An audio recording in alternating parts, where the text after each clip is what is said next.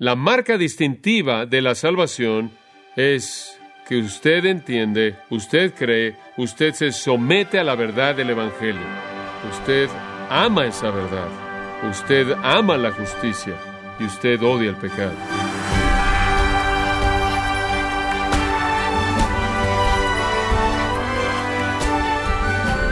Se cuenta la historia de algunas personas que vivían a lo largo de una costa conocida por sus naufragios. Sus habitantes pusieron un pequeño edificio, una estación de salvamento, en donde los voluntarios estaban pendientes de barcos que habían naufragado y rescataban a las personas llevándolas a salvo a la estación. Sin duda alguna, un esfuerzo muy importante por su nobleza.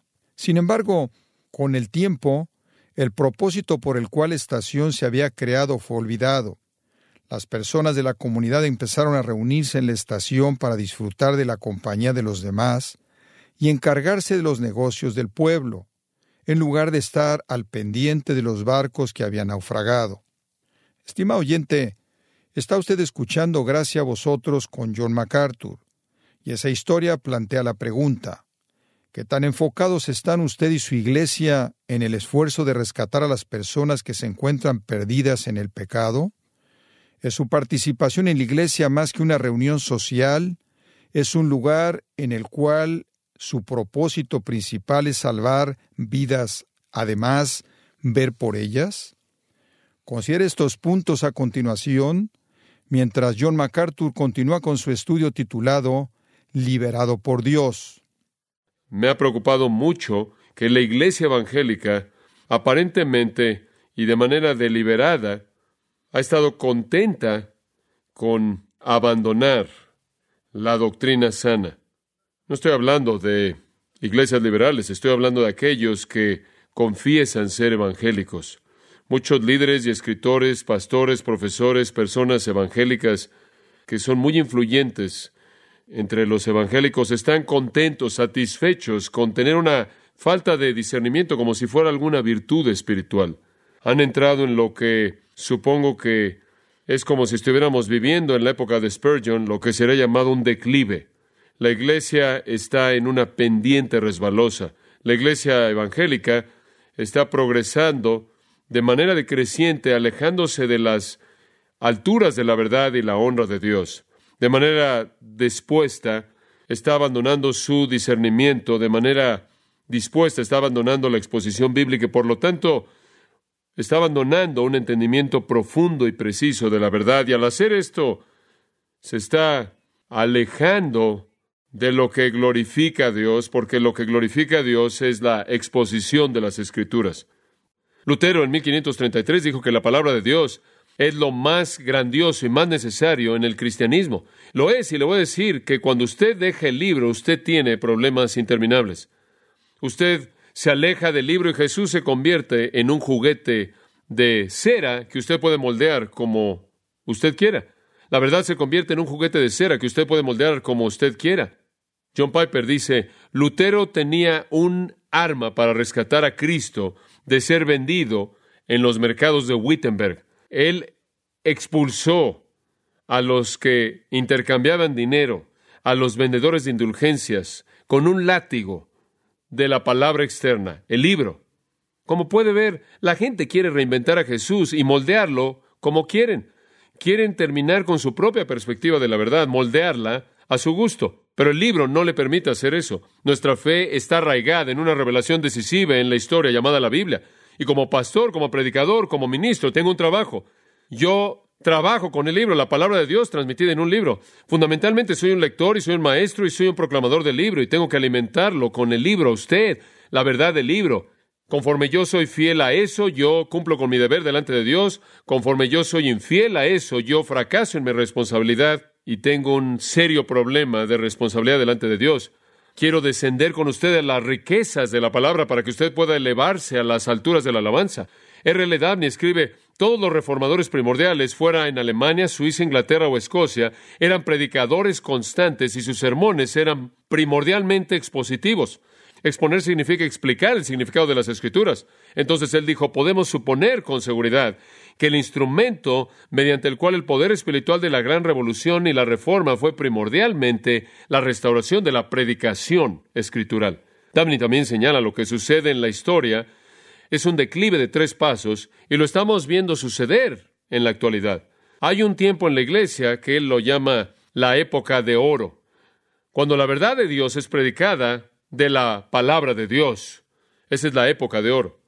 Cuando los hombres exponen las escrituras, y hay un segundo paso, no lo saben, pero Daphne dice que hay un segundo paso. Los evangélicos dicen, todavía creemos en la verdad bíblica, todavía creemos en la doctrina sana, todavía somos evangélicos, pero nada más creemos que la Biblia es arcaica y la gente no se identifica con ella y es aburrida. Entonces hemos tomado la verdad y la hemos colocado en algún contexto cultural con la que la gente se puede identificar y podemos comunicarnos mejor.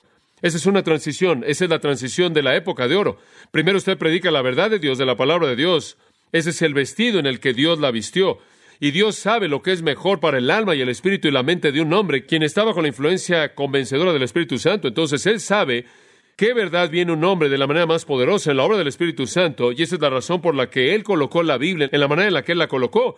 Pero quizás la gente cree que piensan mejor que Dios, tienen mejores ideas que Dios entonces toman las verdades de las escrituras, las sacan de las escrituras, las visten de otra manera, las visten de manera diferente para quitar el estigma de la Biblia, la ofensa de la Biblia, y de alguna manera creen que pueden alcanzar hacia la cultura de una manera suave. Básicamente han hecho la Biblia a un lado porque creen que es vergonzosa. Damney dice que esta es la etapa de transición. Aquí la doctrina es enseñada, todavía es de las escrituras, pero su relación es moldeada, se conforma con la dialéctica humana prevaleciente. La verdad de Dios ahora ha sido despojada de su poder del alma. El tercer paso, usted sabe que la Biblia era ofensiva, nos deshicimos de eso. Ahora descubrimos que la doctrina también es ofensiva, entonces también nos deshacemos de eso. Entonces Dabney ruega pidiendo que estemos contentos siempre con exhibir la doctrina bíblica en su propio vestido bíblico. Y como puede ver, esa es la razón por la que yo digo que si la gente simplemente comenzar a predicar la Biblia, la Biblia proveería claridad, proveería discernimiento, proveería entendimiento, proveería profundidad y también levantaría a la gente a las alturas de la alabanza trascendente. La Biblia forma el contenido entero de nuestra predicación. Es una profesión de una herramienta, como dije. Dios presentó todas sus verdades en tal contexto, en tales proporciones y en tales relaciones, como Él sabe que son apropiadas para el alma y mente del hombre bajo la influencia del Espíritu Santo y ninguna otra forma de la verdad es tan buena. Simplemente me molesta ver a gente comenzando a ver que todavía creemos la verdad, pero no le enseñamos a partir de la Biblia porque la gente no acepta eso. Si usted se deshace de la Biblia porque no le gusta eso, entonces, ¿por qué se va a aferrar a la verdad cuando usted descubra que tampoco la quieren? Yo soy visto como radical. Yo soy visto como alguien no intelectual, un cristiano de nivel bajo, porque no estoy abierto a todo tipo de perspectiva en todo. Está bien, realmente no me importa. Mi intelecto solo puede funcionar de manera eficaz para la honra de Dios de una manera, y esto es si lo uso para llegar a un entendimiento de las Escrituras y después comunicárselo a usted. Sea que entienda o no, toda perspectiva equivocada no es relevante.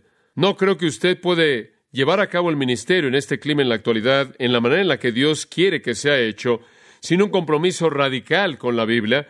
Y digo radical porque es resistido inclusive dentro del marco de los evangélicos. Como dije antes, el significado de las escrituras son las escrituras. Conforme usted disipa la neblina y revela el significado, esas son las escrituras. Esa es la verdad de Dios, y eso despliega a Dios, y eso le da a la gente discernimiento y le da a la iglesia poder. Y sabe una cosa, simplemente creo que hay gente que no quiere hacer el trabajo duro. Usted ve a Calvino, él escribió muchísimo, él escribió su institución, él escribió sus comentarios. Varias repisas de mi estudio están llenas de sus volúmenes.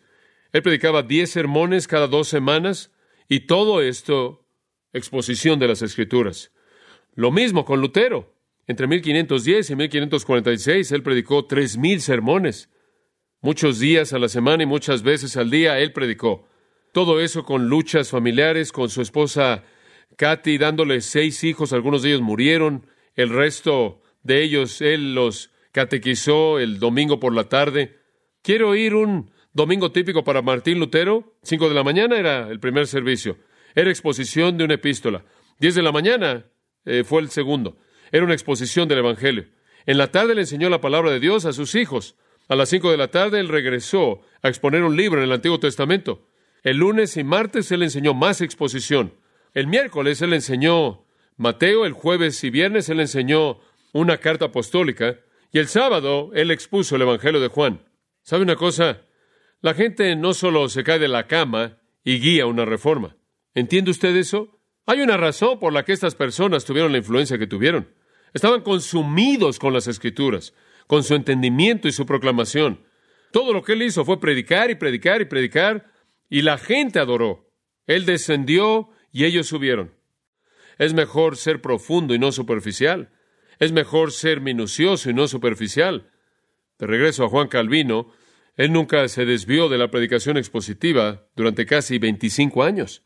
De 1536 a 1564 en Ginebra, y él inclusive ignoró la Navidad y la Pascua y casi otra celebración, y simplemente continuó haciendo, llevando a cabo su exposición.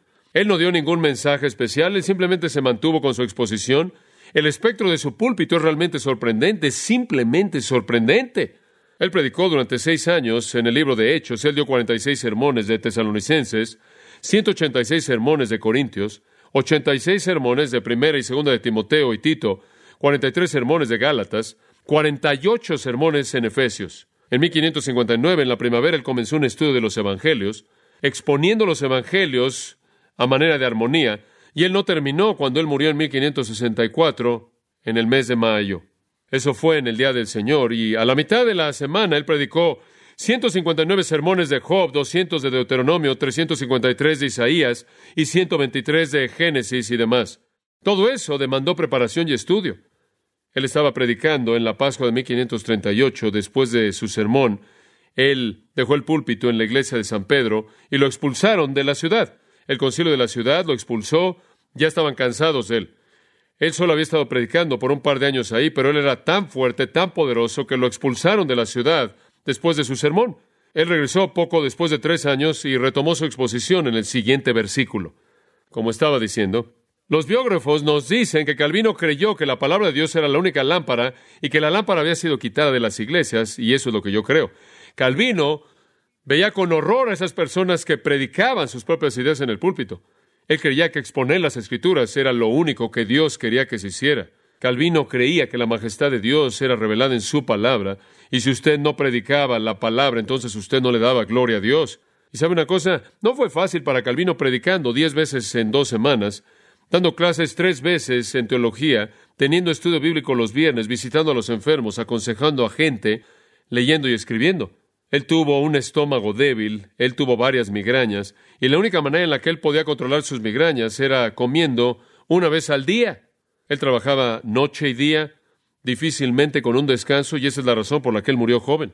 En 1564, cuando él tenía 53 años de edad, él le escribió a su doctor describiendo un cólico, le dijo que estaba escupiendo sangre, sufriendo de la gota, con sufrimiento intenso de hemorroides, con piedras en los riñones, etc. Al mismo tiempo, su esposa dio a luz a sus hijos, murieron uno tras otro, y ella murió, y él volteó al mundo de cabeza.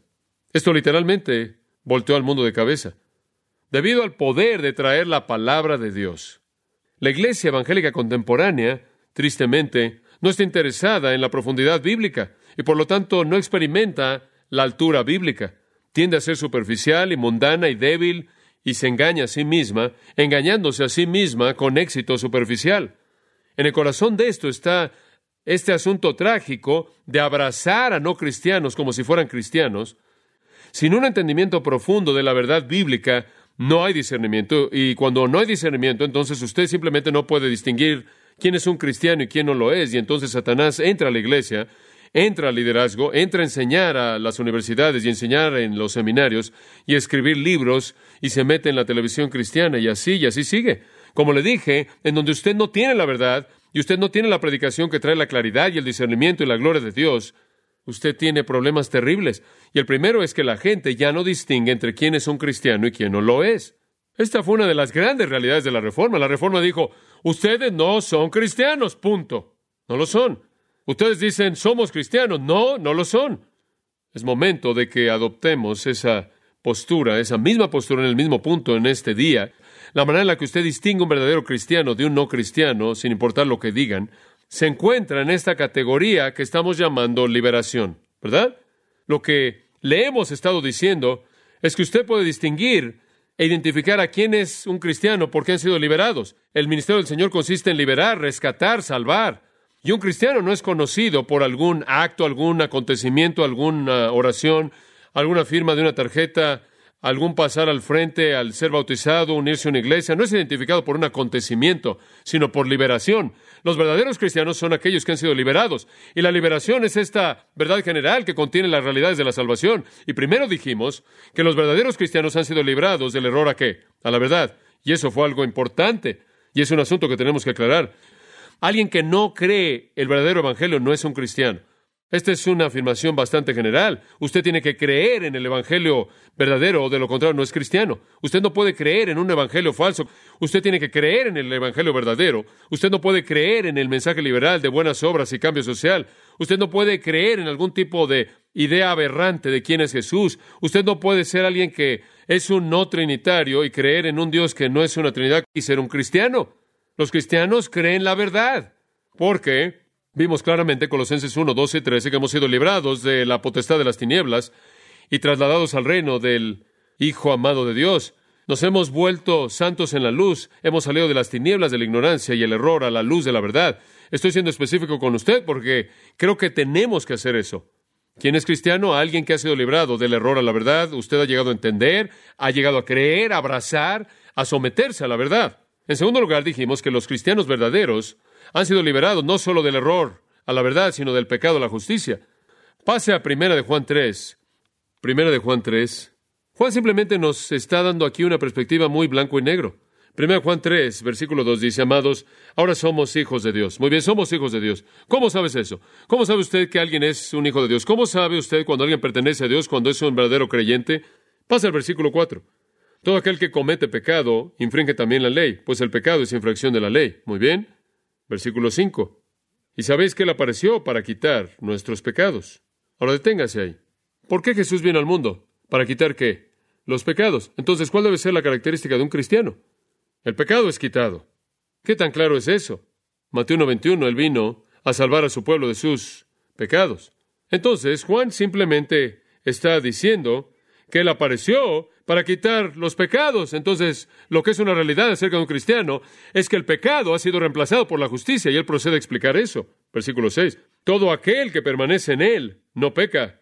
Tiempo presente continúa en el pecado, en ese mismo patrón. No significa que nunca pecamos, porque de regreso en el capítulo 1, él dijo, si ustedes dicen que no tienen pecado, hacen de Dios un mentiroso. Claro que tienen pecado, pero no continúan en ese patrón constante de pecado. Ese es un verbo de tiempo presente en el griego, el cual indica acción continua. Nadie que permanece en Cristo continúa en ese mismo patrón de pecado. Y nadie que continúa en ese mismo patrón de pecado ha visto a Cristo o conoce a Cristo. Todo el tiempo la gente dice, yo sé bueno que están viviendo así y están haciendo esto, pero sé que son cristianos, sé que son cristianos porque me acuerdo cuando esto pasó, en ese acontecimiento hicieron esto. Los cristianos no continúan en un patrón de pecado que no ha sido roto. Versículo 7, aquí está la clave. Hijitos, nadie os que engañe. No dejen que nadie los engañe. El que hace justicia es justo. ¿Es eso difícil de entender? Por favor, ¿quién es justo? La gente que hace cosas justas. Es cuestión de naturaleza, es cuestión de el principio de vida, de poder en la vida. Y él lo explica de manera muy clara. El que practica, versículo 8, el pecado es del diablo. Él tiene la naturaleza antigua bajo el control de Satanás. El diablo peca desde el principio. Para esto apareció el Hijo de Dios, para deshacer las obras del diablo. ¿Y cuáles son las obras del diablo? El pecado. Segunda vez, versículo 5, versículo 8. El Hijo de Dios vino para deshacer, para destruir ese patrón de pecado, para destruir ese principio de pecado, ese poder de pecado dominante. Y entonces en el versículo 9, todo aquel que es nacido de Dios no practica el pecado, practica es esa idea de pecado constante, no quebrantado, continuo porque tiene una nueva semilla en él. Y él usa la analogía del nacimiento, del nacimiento humano. Un bebé es el producto de sus padres y lleva la imagen de sus padres. La semilla, el huevo, los padres han creado la esencia de ese niño. El niño es literalmente la unión de las dos vidas que lo produjeron y el niño va a manifestar las características. Va a ser moldado como sus padres, se va a ver en la cara como sus padres, va a tener la manera de actuar, va a tener ciertos gestos físicos como los de sus padres, va a tener algunas de las capacidades intelectuales como sus padres, o quizás otras capacidades también. Va a reflejar la estructura genética heredada de sus padres, y eso es esencialmente lo que está diciendo. Si usted ha nacido de Dios, va a ser el producto de ese nuevo nacimiento, y usted no va a continuar practicando el pecado, pero lo que va a pasar es que va a tener una nueva semilla en usted, y usted no puede continuar en el pecado porque ha nacido de Dios. Mire, si usted ha nacido de Dios, el principio de pecado ha sido roto y la práctica del pecado ha sido interrumpida. Si alguien se ve como si fuera cristiano y de pronto se desvía y se mete al pecado y se quede ahí, ellos nunca nacieron de nuevo. Porque si hubieran nacido de nuevo, si hubieran nacido de Dios, ninguno que nace de Dios practica el pecado. Tiene que ver con su deseo, con lo que usted desea. Pecamos como cristianos, pero odiamos ese pecado. Amamos la justicia, como Romanos 7. Quiero hacer cosas y mi carne me estorba y no quiero hacer lo que hago y Hago lo que no quiero, pero sé que es algo miserable, lo menosprecio y clamo para ser librado de eso. Una de las grandes razones por las que queremos ir al cielo, habla con la gente acerca de ir al cielo y dicen, ah, calles de oro. Y sabe una cosa, lo mejor del cielo es que no hay pecado. Eso es lo más atractivo acerca de esto. ¿No se cansa de eso? No estoy hablando del pecado en su cónyuge, estoy hablando del suyo. Nadie que ha nacido de Dios continúa en un patrón no quebrantado de pecado, no puede suceder. ¿Por qué? Porque su simiente está en usted. Tiene usted la simiente incorruptible, Pedro dice, una nueva vida, una nueva naturaleza, una nueva creación. En el versículo 10 lo resume. Así es como usted distingue a los hijos de Dios y a los hijos del diablo. Es obvio, me encanta. ¿Qué tan obvio es? En esto se manifiestan los hijos de Dios y los hijos del diablo. Todo aquel que no hace justicia y que no ama a su hermano no es de Dios. Eso es suficiente para mí. ¿Cómo sabe usted quién es un cristiano? Alguien que ama lo que es lo correcto, que ama la ley de Dios, que odia el pecado, que tiene un patrón de justicia interrumpido por el pecado. Ese es el pecado que él odia. Ese es el viejo hombre residual en él. Es su antigua disposición. Es lo que queda en él de su naturaleza antigua. Galatas 2.20, el apóstol Pablo habla de esto y dice, con Cristo he sido juntamente crucificado. ¿Qué quiere decir Pablo? Yo estoy muerto, el Pablo antiguo ya se fue, la vida antigua está muerto, ya no soy yo quien vive, ese ego antiguo, ese yo antiguo, pero Cristo vive en mí. Wow. Y si Cristo vive en usted, todo es diferente. Todo. Hay un nuevo principio de vida que produce una nueva práctica de vida. Si no entendemos quién es un cristiano verdadero, estamos confundidos en el punto más crítico, ¿no es cierto? Porque no podemos decirle a una persona cuál es su condición espiritual verdadera. Quizás están perdidos camino al infierno. No les ayuda decirles que son cristianos. También hemos invitado a la cizaña de Satanás a la iglesia.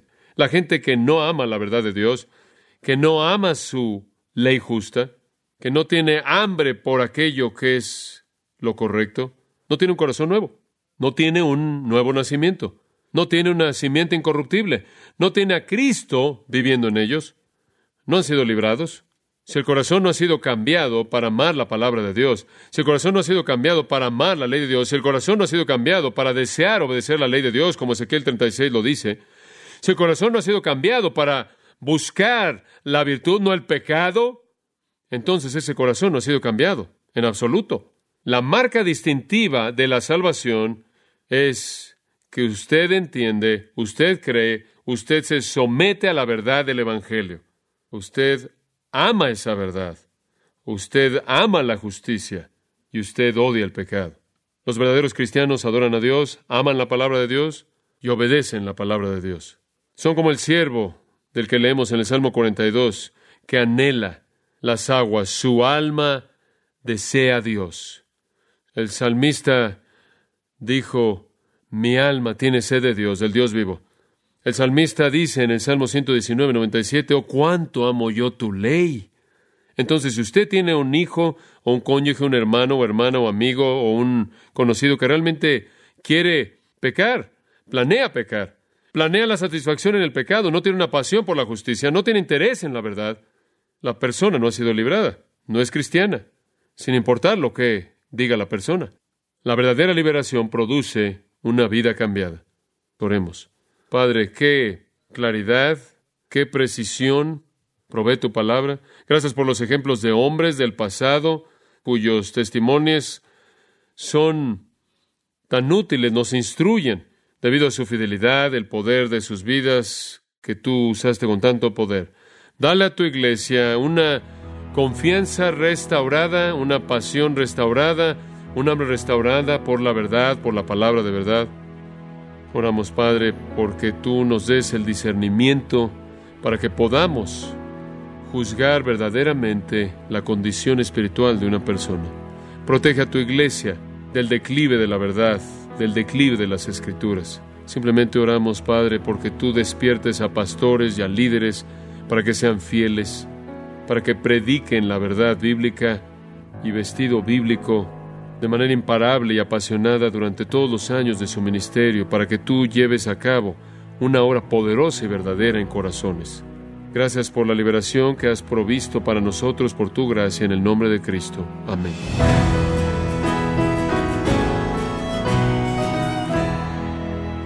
Ha sido John MacArthur mostrándole la manera en la que un verdadero creyente luce después de haber sido rescatado por Dios del pecado a la justicia Título de nuestra lección de hoy, parte del estudio Liberado por Dios en gracia a vosotros. Estimado oyente, tenemos a su disposición el libro ¿Por qué un único camino? escrito por el pastor John MacArthur, un libro que le mostrará por qué solo hay un camino al cielo y le ayudará a defender ese camino estrecho, con amor, pero sin concesiones. Puede adquirir su copia del libro ¿Por qué un único camino? Escrito por John MacArthur, en gracia.org o en su librería cristiana más cercana. Quiero recordarle que este mensaje, como otros más que haya escuchado o vaya a escuchar, puede bajarlos directamente y de forma gratuita en gracia.org. Si tiene alguna pregunta o desea conocer más de nuestro ministerio, como son todos los libros del pastor John MacArthur en español, o los sermones en CD que también usted puede adquirir, escríbanos y por favor mencione la estación de radio por medio de la cual usted nos escucha en gracia a vosotros. Es importante conocer no solo el país y ciudad de donde usted nos escucha, sino también la radio. Para quienes contactan nuestro ministerio por primera vez, pueden solicitar una copia del mensaje de promoción sin costo alguno, un mensaje por oyente únicamente. Si usted vive en los Estados Unidos o Puerto Rico, escríbanos a Gracia Vosotros, P.O. Box 4000, Panorama City, California 91412. O puede escribirnos a través del siguiente correo electrónico radio arroba bueno, en nombre del pastor John MacArthur y nuestro editor Alan Quiñones y del personal de este organismo, le damos las gracias por su tiempo y sintonía, invitándole a que nos acompañe en la próxima edición y juntos continuar desatando la verdad de Dios un versículo a la vez, aquí en Gracia a vosotros.